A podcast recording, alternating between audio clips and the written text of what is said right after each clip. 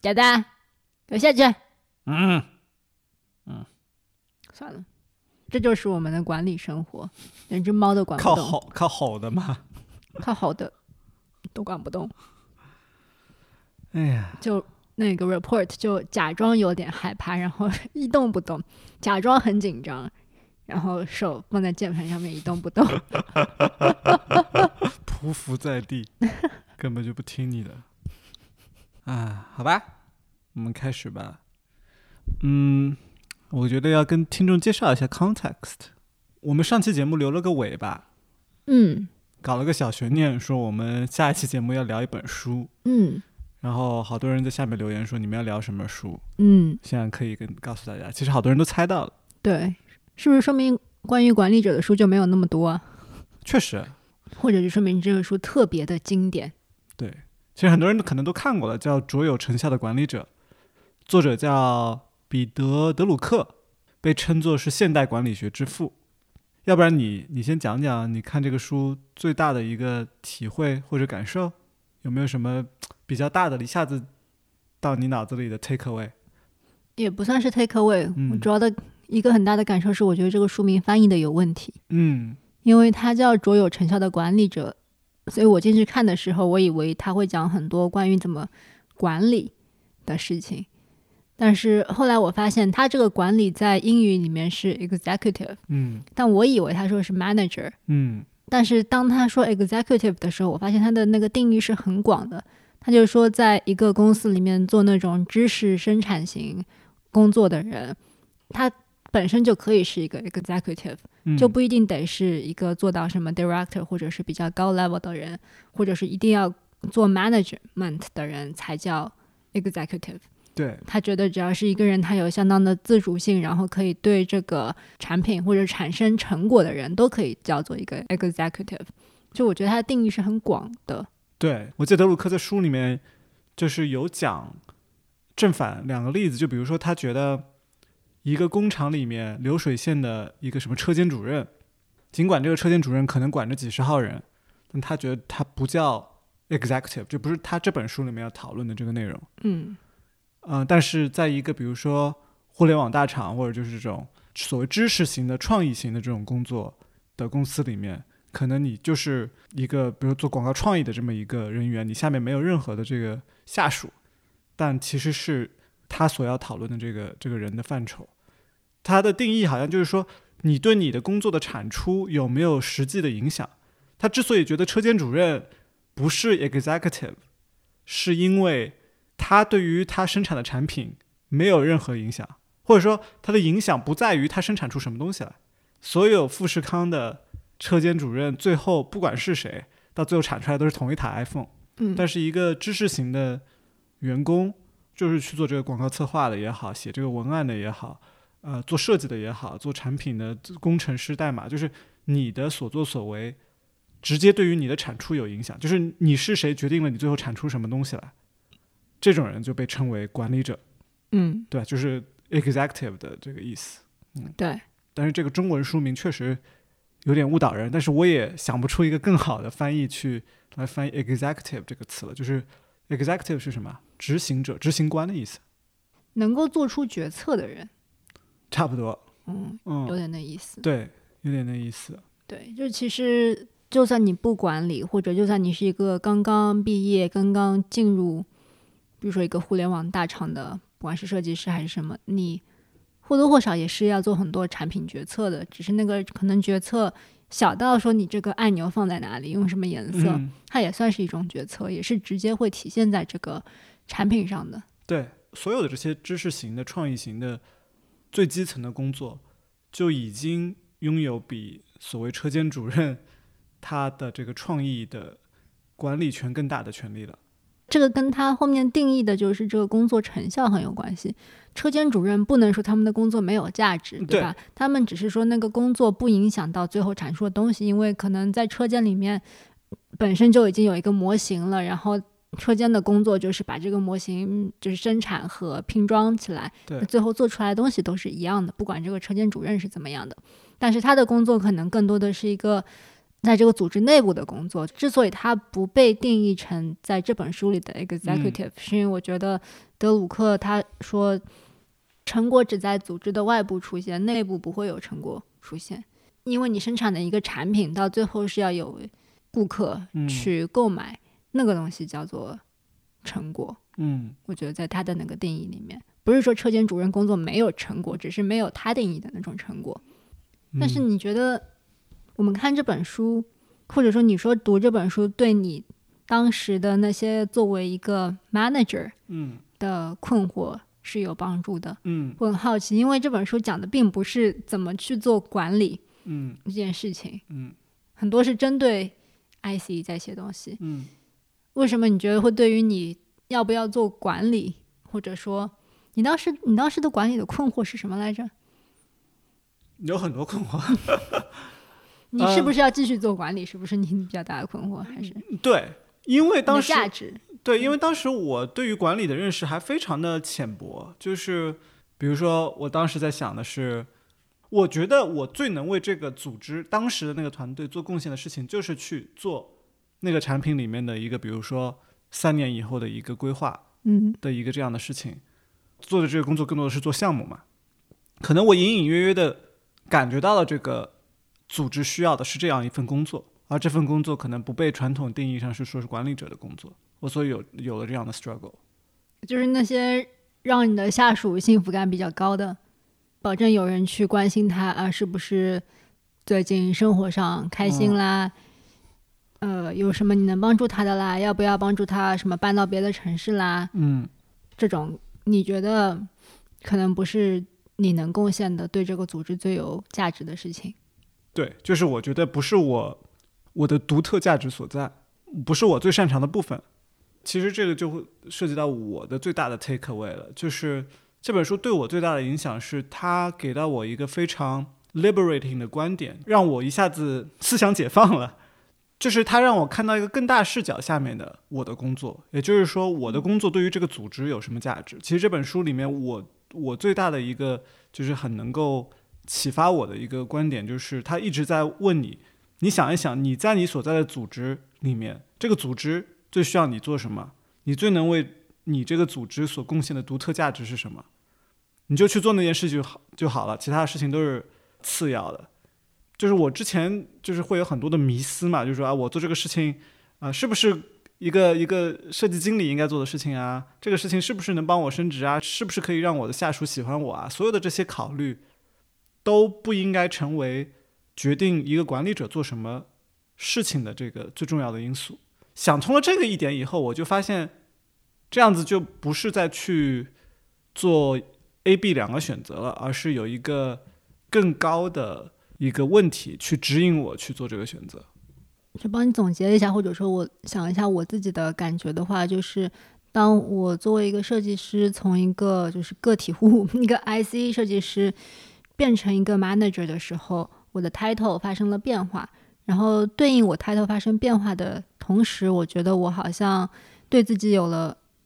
更多的期待，嗯，就是好像觉得因为我是一个所谓 manager 或者管理者，好像我就应该去承担一些我曾经不承担的责任，嗯，比如说去花更多的时间去，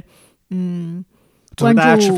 呃，组织大家吃饭，对，然后什么万圣节的时候大家一起把。办公室那个装点的很特别，或者就是呃花很多时间帮助我的下属去做他们具体的项目，给到他们很多的反馈，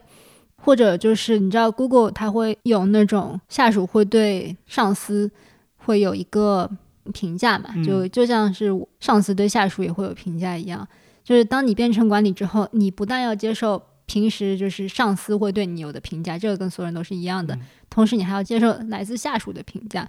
然后你就会觉得我要怎么样去讨好我的 这些下属，怎么样让他们对我的工作满意？因为那个分数如果实在太差的话，也是会影响到我的这个职业生涯发展的。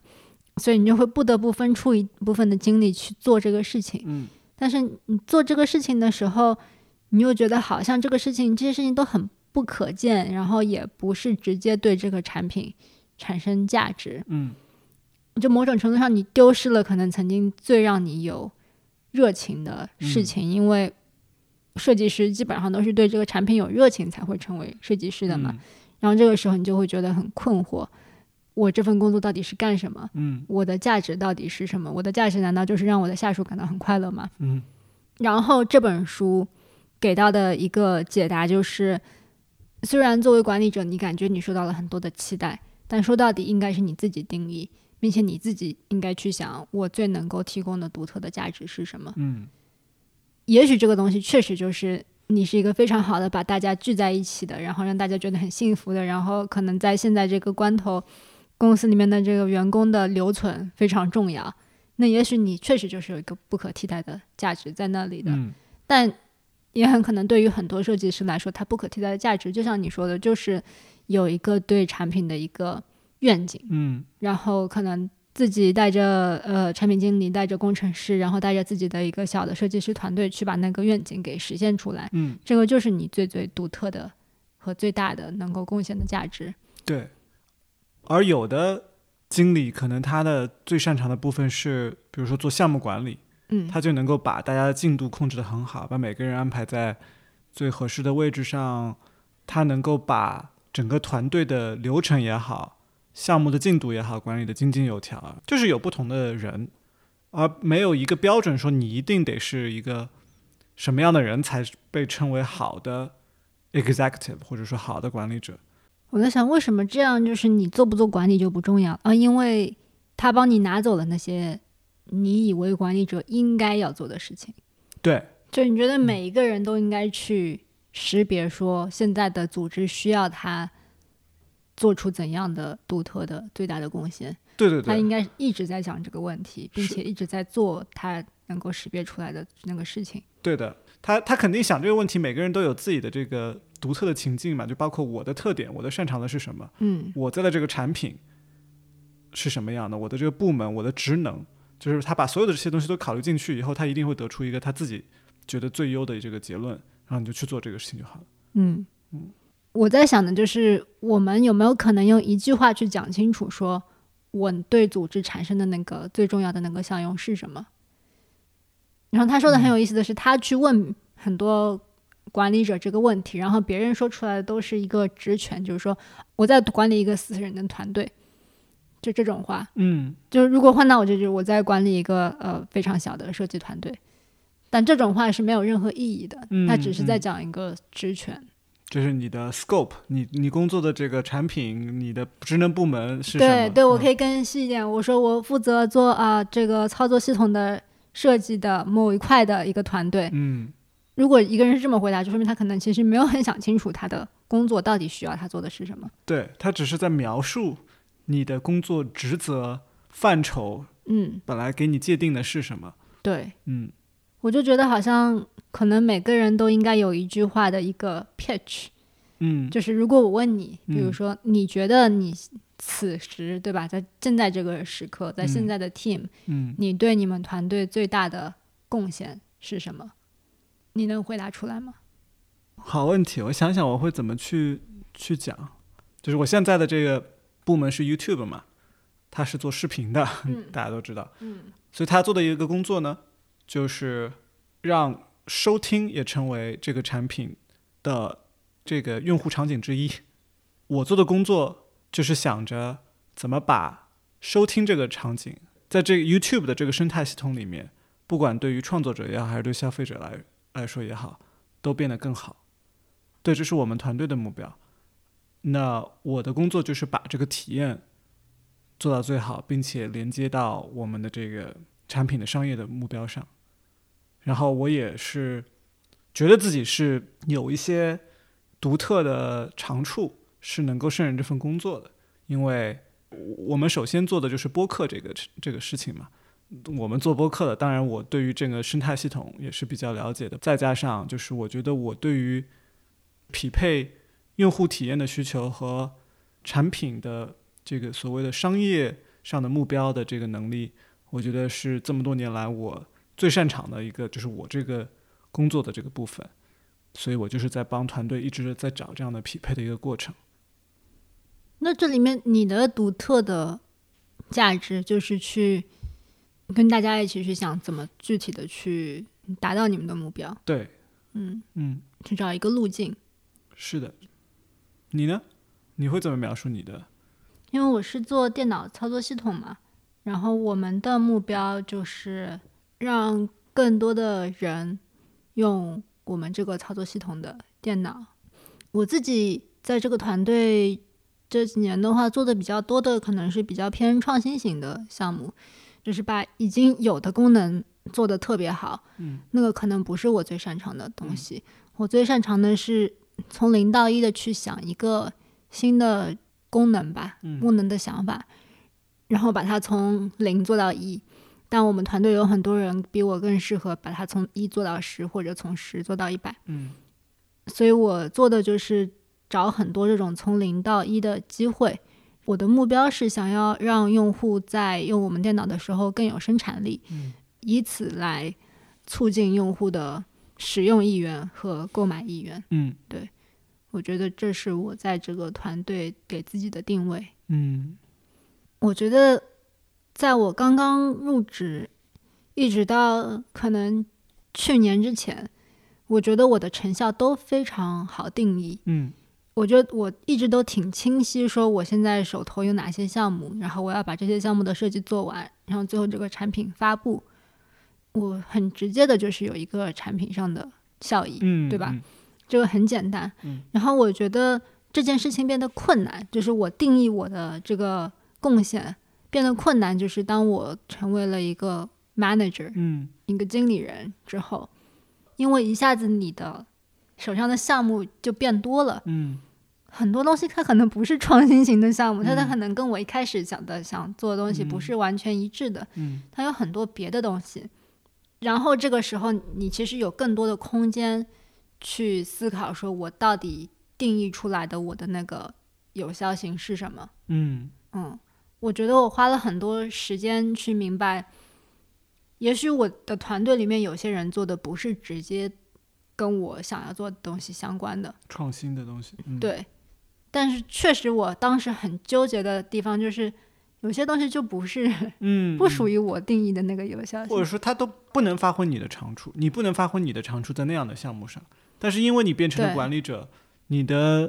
工作的职责范畴就自然变大了。对，放大的职责范畴当中，就只有一部分是你擅长的，然后有另一部分你又不得不花时间，因为他们在跟你这个聊天的时候就会。聊这些项目嘛，因为你花了时间在这样的事情上面，嗯，你就没有时间像过去一样多的时间去想那些创新的项目，你就觉得自己没有那么像过去那么有效能了。对，嗯，所以我其实没有完全回答好的一个问题，就是已知这是我的我对自己有效性的定义，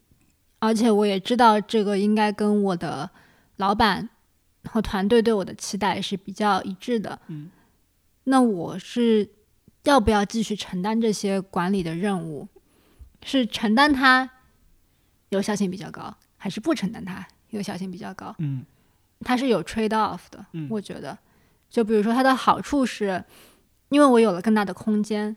就如果你只有自己的那一小亩田，你可能创新着创新着就创新完了嘛，就只有这点东西可以做了。但如果你拥有的那个产品的空间比较大的话，那你就可以在各个地方都去想一些创新的可能性。就比如说，我可能呃，去年我想推一个 idea，如果我现在还在做一个 IC 的话，那我可以想见，就我现在在把这个 idea 实现，还在做到一的路上，对不对？但是因为我做了管理者，所以我就把这个项目交给了我的一个下属，嗯，然后我与此同时又去挖新的坑了，我去做一个新的项目了。就对我来说，我可能做到一个 proof of concept 就足够了。嗯哼，嗯，这是好处。但是与此同时，就是我管的还有很多事情，它可能不太符合这个狭义的这个定义。嗯嗯，那这就是德鲁克说的，你只要分辨出来这些事情，然后对他 say no 就可以了。我觉得我很难 say no 耶。嗯，很难完整的 say no。为什么呢？你就是会有很多迫不得已的事情。是。我觉得我们的总监跟我讲的就很好，因为他不是就说他有一个 passion to crap ratio，P to C ratio。但我 passion 当然是他的 passion，但是我觉得我就理解成因为你定义出来的你自己的有效性或多或少是跟你你还有点 passion 的事情，因为你有 passion，所以你才会做得很好，嗯，所以才能 uniquely contribute。对，但是势必就是还是，哪怕就是你不是一个做 management 的人，我也不相信你的工作百分之一百都是你觉得很有效的东西，嗯，肯定有相当一部分依然不是的。是，就你会接很多项目，嗯。其中可能一两个项目是你心里面很重要的，但嗯。是你不得不也得去做一些别的东西，嗯。对吧？嗯。那它这个 ratio 本来就不是百分之一百的，嗯。它横竖都是可能百分之五十甚至以下的数字，嗯。就我觉得这是很正常的事情。嗯但我同意你说的，就是我可能想要压缩一点那个 crap 的时间，他们也不能说是 crap，只是说不是我的 high priority，、嗯就尽可能的压缩多一点，这样我可以有更多的时间去做嗯我真有产出的事情。但我记得德鲁克好像说说，那个实际的时间在他心里面可能就百只有百分之二十五，就只有四分之一的时间。对对对，我想到这数字，我觉得 我还行吧。嗯嗯，我觉得我们刚刚聊的好像集中在第三章的这个部分，就是我能贡献什么，就聊了很多这个。就是我觉得，因为顺着这个我们刚刚开始的部分聊下来，就自然聊到这一点。嗯然后我记得在这一章里面，那个我看到一个还对我蛮有启发的一个一个例子或者一句话吧。他这句话就是我们刚刚一直反复在讲的，说一个有效能的管理者应该问有什么是我有可能能贡献的事情，可以极大的影响到这个组织最终整体的产出和表现。就是这里面，我觉得我们刚刚聊了很多关于我，关于我的，就是你怎么识别出你的优势所在的。但是这句话的后半部分也有一个让我很有感受的点，就是你要去关心这个组织的整体的产出和表现。嗯嗯、他给的这个例子我觉得特别好。他德鲁克举的例子说，在一个银行里，有一个部门呢，他这个本职工作是负责帮用户交易股票和债券的。然后呢，他们就可能每个月给用户去发这个股息，就寄支票寄到他们这些家。然后呢，它本来是一个非常机械化的工作，也不算是什么银行的核心部门。后来这个部门来了一个新的老板，新的副总裁，然后这个老板就意识到说，他们这个部门对整个这个银行，它更大的价值不在于去寄这个股息的支票，或者说去给用户打电话去做这些交易股票和债券，而是在于这个部门不停的和这些所谓高级的顾客有非常频繁的沟通，因为他们一直打电话，一直发邮件，所以呢，这个新的老板就觉得他自己的这个部门可以成为去销售、推销自己银行内部其他业务的一个 marketing 的部门，一个做营销的部门，去卖投资理财的产品啊，去做贷款啊，做养老金的管理啊什么之类的。然后他就去这么做了，然后后来他的部门就成为这个银行里面非常重要的一个营销渠道，整个银行的这个整体的利益得到了最大化。就我看这个故事，我还蛮有启发的，就是因为我觉得很多时候，就我们是一般都会被安排在一个既定的、既有的一个工作岗位上，然后感觉工作范畴是定死的，呃，你你就是做这个功能的，或者说这个页面就是你负责的。经常我觉得大家会发现说，哎，在我的这个范畴里面，我就把我自己的这个一亩三分地做好就行了。有的时候你会偶尔觉得说，哎，这个事情如果我这么改，确实对我这个页面更好了，对我这个功能更好了。但是如果整个东西都一起改的话，也许效果会更好，就是会有一个全局利益最大化的一个想法。我觉得这一点还蛮给我启发的，因为我发现我有的时候可能也会有这样的想法，就是觉得说我把我的一亩三分地做好就行了，然后哪怕我有的时候感觉好像如果我这么全局的去去提出一个优化的意见，对全局更有利，但是因为各种各样的原因就放弃了。嗯那就他就要求你要有一个 big picture，是不是？你不能只知道这个田是什么，你得知道你们这个团队为什么存在，这个团队的核心是什么。就你如果是那个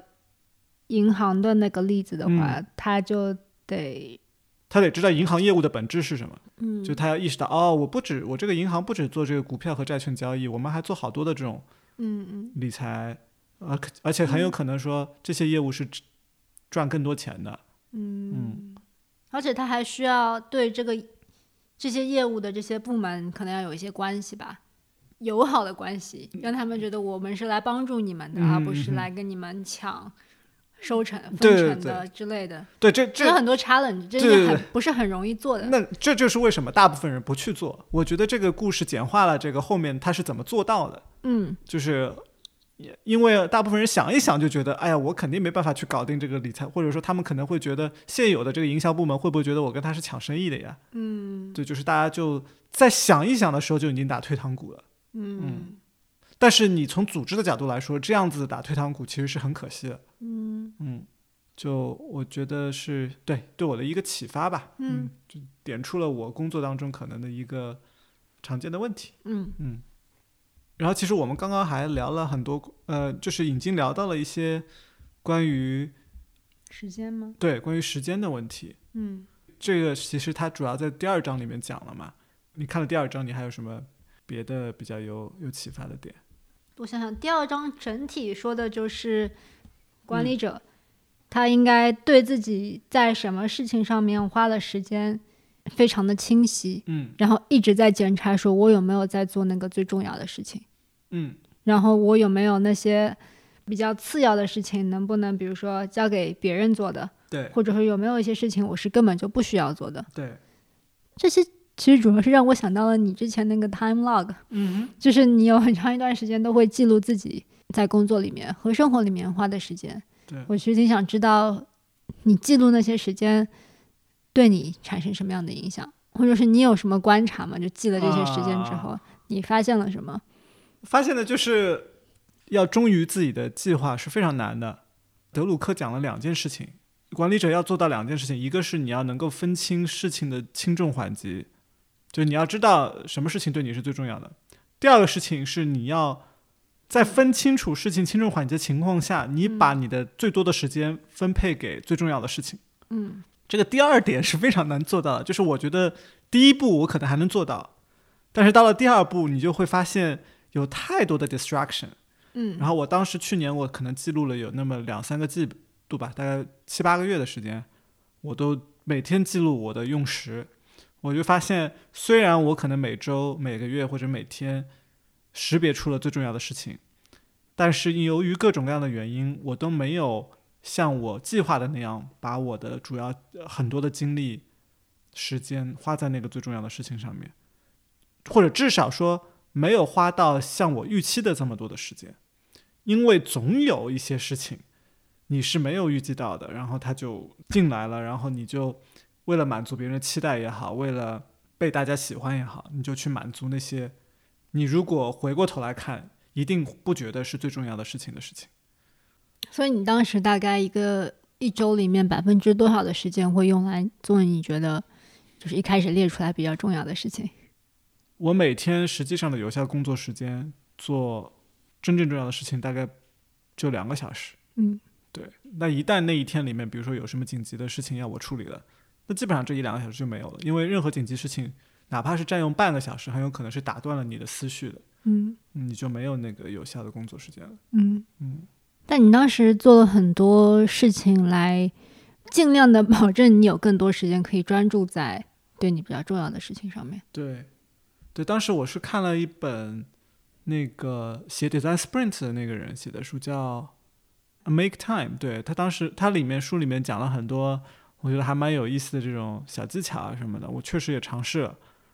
把我的所有的会议都挤在一块儿。就比如说，我从早上十点钟到下午三点是我所有的会议时间，三点以后我就不排会了。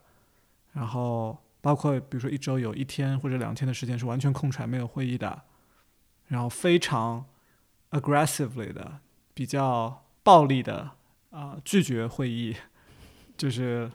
我当时还是非常在意说这个会议是不是有我能够独特的贡献的地方的，如果没有我就不去了。嗯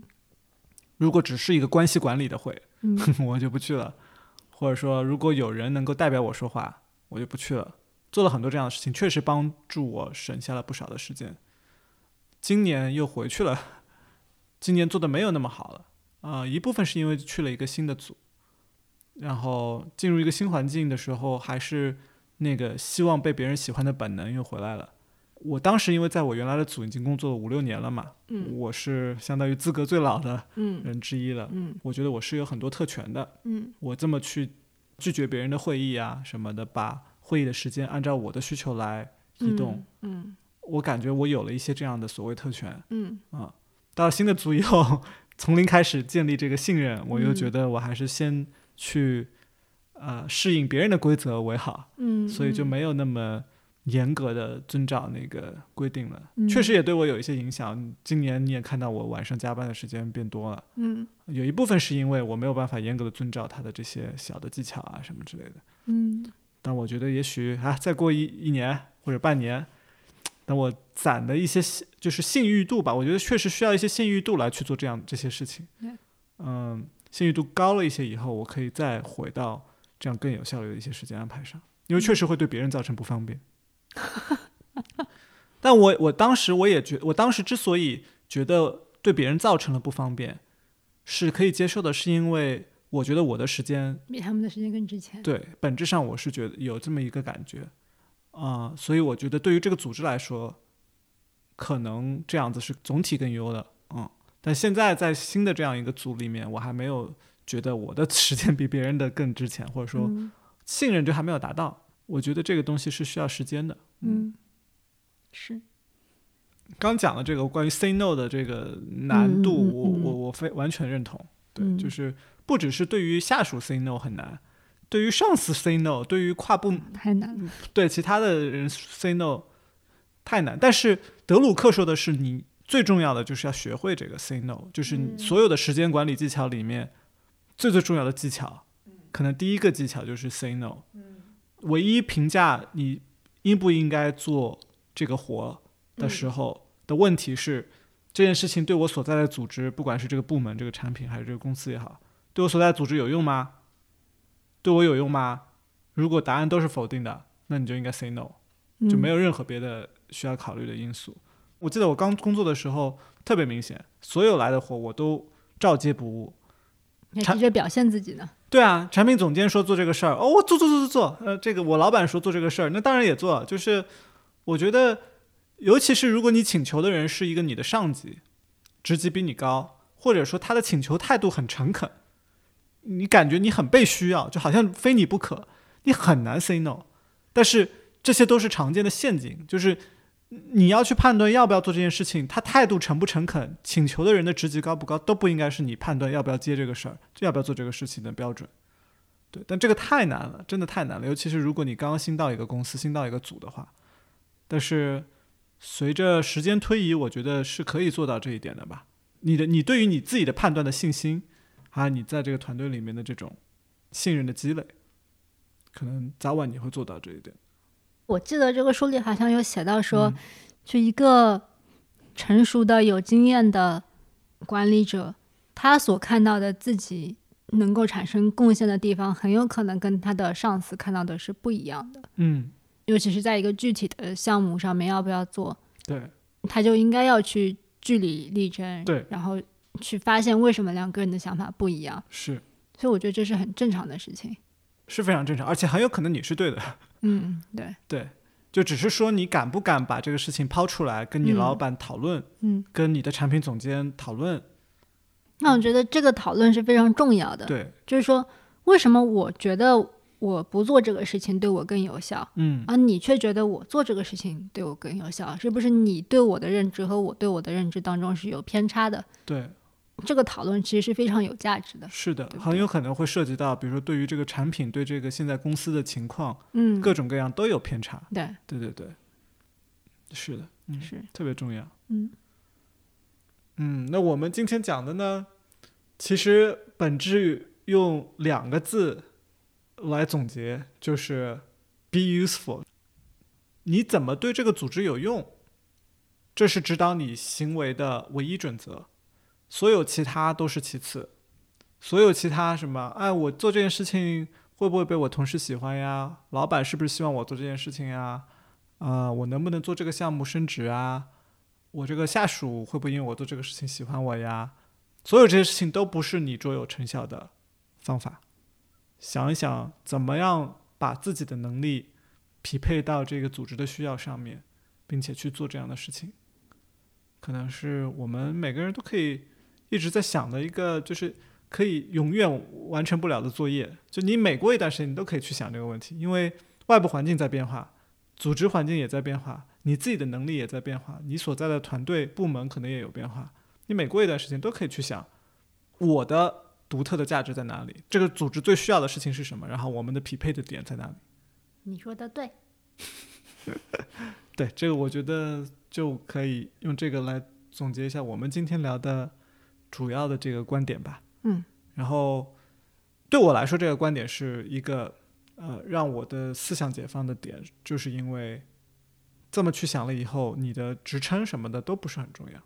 嗯，对，因为你在任何职称上，你都可以去这么去想这个问题，你都可以变得卓有成效，不管是对于你个人来说，还是对于这个你所在的组织来说。嗯嗯，这本书还有很多部分我们都还没有聊到，我们以后有机会再聊。反正先把坑挖着，那就这样吧，这节目就到这里啦，拜拜，拜拜。